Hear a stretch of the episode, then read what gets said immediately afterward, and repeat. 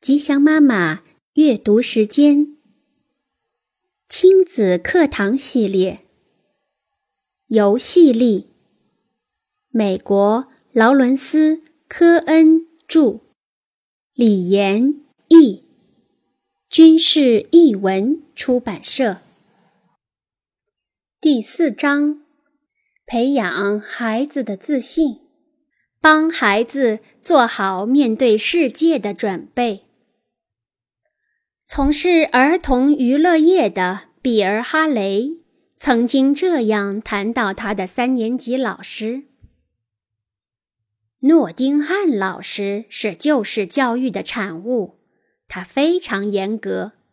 形式上，他是在教我们算术、拼写、阅读，但是他真正教给我们的是这个世界非常冷漠、非常残酷。许多父母都同意这种冷酷世界的哲学，他们相信必须让孩子习惯世界的残酷，这样他们才能做好准备。但是，假如生活真的如此艰辛，我们终究逃脱不掉，那么又何必自己增加更多的打骂、羞辱和损失呢？孩子真正需要的是安全感和自信力，而这两者来自被关爱和被悉心照料的感受。我们当然不应该事无巨细的过度保护，但也绝不应该用折磨把孩子变成钢铁战士。我们不断的告诉孩子，这个世界冷漠而残酷。但这种灌输起到了什么效果？越是把这些话听到心里的人，似乎越有暴力的倾向。我仍然记得我第一次看到越战时代军帽上的标语，上面写着：“杀光他们，由上帝去区分他们谁好谁坏。”这是军人面对残酷世界时所做的准备。在那个世界里，你不能相信任何人，你孤单一人。每个丛林背后都埋伏着危险。有些人走到另一极端，想给他们的小天使完全的保护，这也不是在为孩子做准备。只能给孩子带来恐惧，变得胆怯。最好的做法是，既要呵护他们，也要让他们经历挑战。我用砖块和砂浆打个比方：要建筑坚固的墙壁，两者缺一不可。给他爱的滋养，满足他的需求。让他们知道，不管怎样，自己都被深深的爱着，这样孩子才能获得内心的力量。这是砂浆，而砖代表另一种力量。要获得它，他们必须全力以赴。只有让孩子一边经历着不断的挑战，一边持续得到关爱和尊重。他们才能为面对这个世界真正做好准备。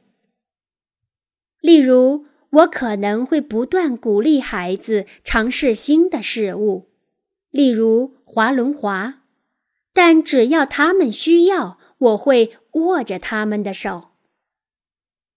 有人问一群四岁的孩子，他们是想跟同伴玩，还是想跟父母玩？大部分的孩子选择了父母，你很惊讶吧？他们说和父母一起玩，他们可以获胜，可以主导游戏，而他们的同伴则一般不会因为实力悬殊而主动做出让步。通过命令父母，或者在篮球场上打败他们，孩子得到了一些。安全依附感的补充，他们才可以出去和同伴较量。当游戏有输赢胜负时，很多家长都抱有磨练孩子，让他为未来做好准备，以面对残酷竞争的想法。竞技比赛里尤为明显，各种棋类游戏也是如此。与母亲相比较，父亲更可能采用这种方法和态度。特别是对待儿子时，很多父亲都坚持认为，他们从来不让儿子赢，只有这样，儿子才能准备好在未来与对手竞争。那些对手是不会故意输掉比赛的。但是，一个成年男子和一个孩子比赛并不公平吧？所以这样做到底在为孩子准备了什么？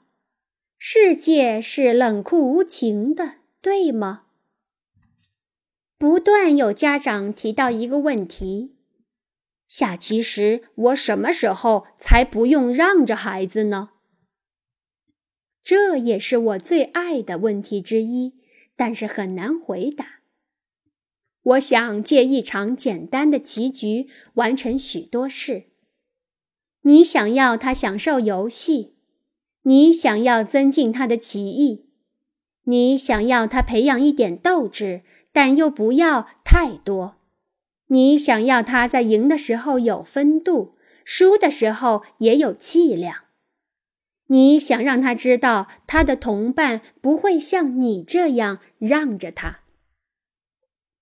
通常从让他们赢开始，然后逐渐提高困难度。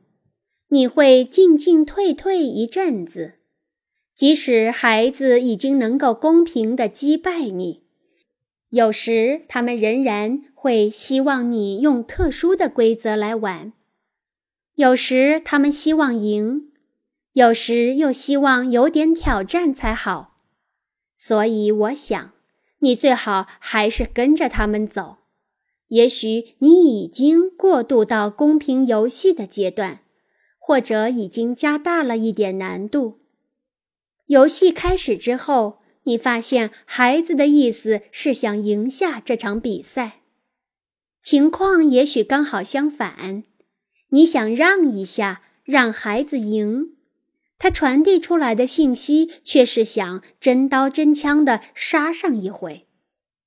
孩子可能不会开门见山的说，所以要准备好，注意一些暗示的信息。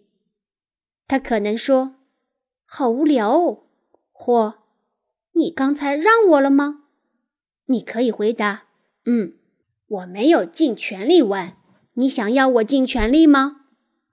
也可能他们对胜利得意不已。即便是你让了他，你可以说：“我是不是应该尽全力，不能总让你赢啊？”然后看看会如何。如果进行的不错，经过一段时间，孩子会平衡两种感受：享受胜利，即使不是完全公平。以及享受挑战，即便他们输了，你也可能需要花些时间来注意孩子对竞争的感受。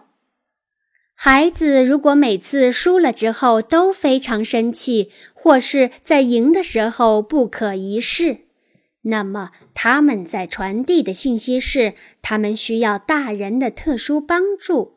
帮助他们学会处理比赛胜负的情绪。在那种情况下，我们需要从玩游戏转换到玩这些情绪处理的主题。例如，安排一场游戏，让孩子一直赢，但是你扮演一个滑稽的痛苦失败者。也可以夸大自己有多么棒。然后每一个动作都出错，他们捧腹大笑的同时，也就忘记了输赢导致的尖锐感受。为游戏制定一个好笑的规则，例如，不可以用这个枕头打我。然后，当他们出其不意地用枕头打你时，你滑稽地回应：“你刚才犯规了呜！”五岁的凯文刚开始踢足球，非常兴奋。我到他家去做游戏治疗，他穿着他的护具，手里拿着球，等着和我玩。我们到户外，他标志出球门的位置。在我们开始之前，他说：“慢慢来哦，我只是一个幼儿园的孩子。”我说：“好的。”我从这里得到暗示，他不希望挑战过大，至少刚开始时是如此。他想得到自信，所以我不能玩得太过火。于是我让他得分。自己却一球未进。当我开始尝试加强防守时，他有点紧张。他说：“停！”我就停住不动。他从我身边把球踢进得分。我假装生气地说：“我在停住的情况下怎么防守呢？”他说：“这是规则，你一直要停着，等我说动。”你才可以动。然后他把球反向踢到球门里，说：“我如果反着把球踢进，就可以多得一分。”我问：“我也是吗？”“不，只是我。”我装出被欺负的样子。“呜呜，这一点都不公平。”他咯咯地笑着。最后，他让我偶尔可以控球。但刚开始时，我会把自己装得笨拙不堪。我会把球运到他的球门附近，大肆炫耀就要得分了，又装着花了很多时间运球，于是凯文可以趁机把球抢走。我装作无比惊讶且气愤异常，他整个人都笑翻了。最后有一次。他进到我的防御区，没有叫我停住。那次他需要真的突破我的防守才能得分。我觉得他的信心增长了，他不再紧张，反而开始嘲弄我。当球在我这里时，他会虚我；而他进球时，他会得意的大笑。孩子就是这样。总是喜欢夸耀自己多么成功，对方多么失败。结果，在场的每个孩子都感染了这种恶劣的情绪，甚至在影响更多人。悲哀的是，有些教练和父母还火上加油，冲着孩子大声吼叫或是羞辱他们。我看出凯文并不擅长足球。他可能曾经也被这样对待过，或者害怕受到这样的对待。当孩子把这种不无残酷的嘲笑传达给我时，我最喜欢用的回应是假哭。嗯嗯嗯，凯文会一直笑。我们玩了一会儿，凯文宣布比分是十七比三。我装傻地说：“等一等，谁是十七？”是我，那么谁是三？你？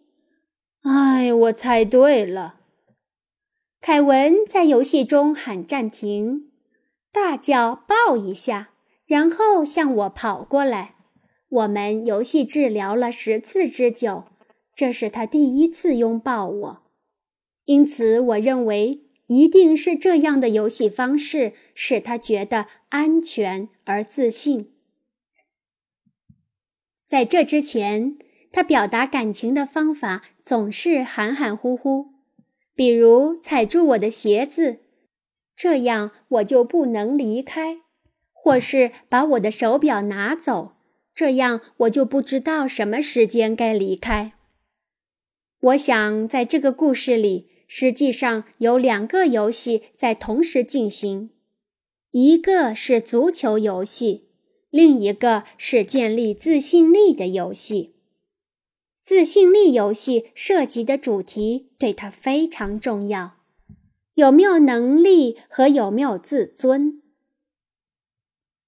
在这个二合一的游戏中，他有机会感受自己的力量和强大，无力感在笑声中一扫而光。换成另一个孩子，可能会想要我玩尽全力。这样，他才能提高运动水平。两者的共同之处是，你都需要从孩子那里获得提示。之后，我对凯文妈妈解释，让凯文按照自己的意愿制定不公平的规则，实际上可以帮助他释放踢不好足球的沮丧情绪。凯文是个缺少运动细胞的孩子，因此经常觉得生活中有一道厚厚的墙，让他穿越不了，灰心丧气。但是在我这里，他面对的境况则完全相反。九岁的罗伯则与凯文非常不同，他是个优秀的运动员。有强烈的竞争欲望，但是，一旦失败，就会非常沮丧。他想担任守门员，但只在上半场担任，因为他知道，如果必须为球队的败绩负责，他可能会崩溃。从蓄满杯子的理论来看，罗伯的处境相当麻烦。他热爱运动。但是他的杯子只能靠胜利来填满，失败会把杯子倒空。运动本身填不满杯子，它也没有盖子防止失败时杯子倒空。他需要游戏力的方式来蓄满他的杯子。他缺少的是自信和自我认同。他需要确认自己是团队的一份子，需要把自己看成是世界的一部分，需要感受到尊敬和呵护，需要全力比赛，但不用为了失败而苦恼。我建议他的父亲有时可以跟他玩胜利和失败的游戏。把重点放在以嬉戏的方式来处理潜藏的情绪。它可以是任何游戏，只要充分运用输赢的概念来游戏即可。举例来说，掷硬币的正反面，如果你输了，就要表演一下夸张的死亡场景，喃喃念着。我死也不会放过你。如果赢了，就宣布你是史上最厉害的掷硬币者，跳一段胜利之舞。下一次输的时候，则假装万分惊讶。或者，如果你想不出任何游戏可以针对输赢的话，你也可以说：“我们要来玩一个输赢的游戏。”那要怎么玩呢？我也不知道。你想怎么玩？什么游戏都可以，不管是你输了还是我输了，只要好玩就行。或者假装的谁赢谁输也行。他们会最终想出一些很棒的点子来。如果他们想不出来，就说：“我输了，因为我想不出任何点子。”你的奖品是一个拥抱。然后给他们一个大大的拥抱，或者为了拥抱他们，追着他们满屋跑。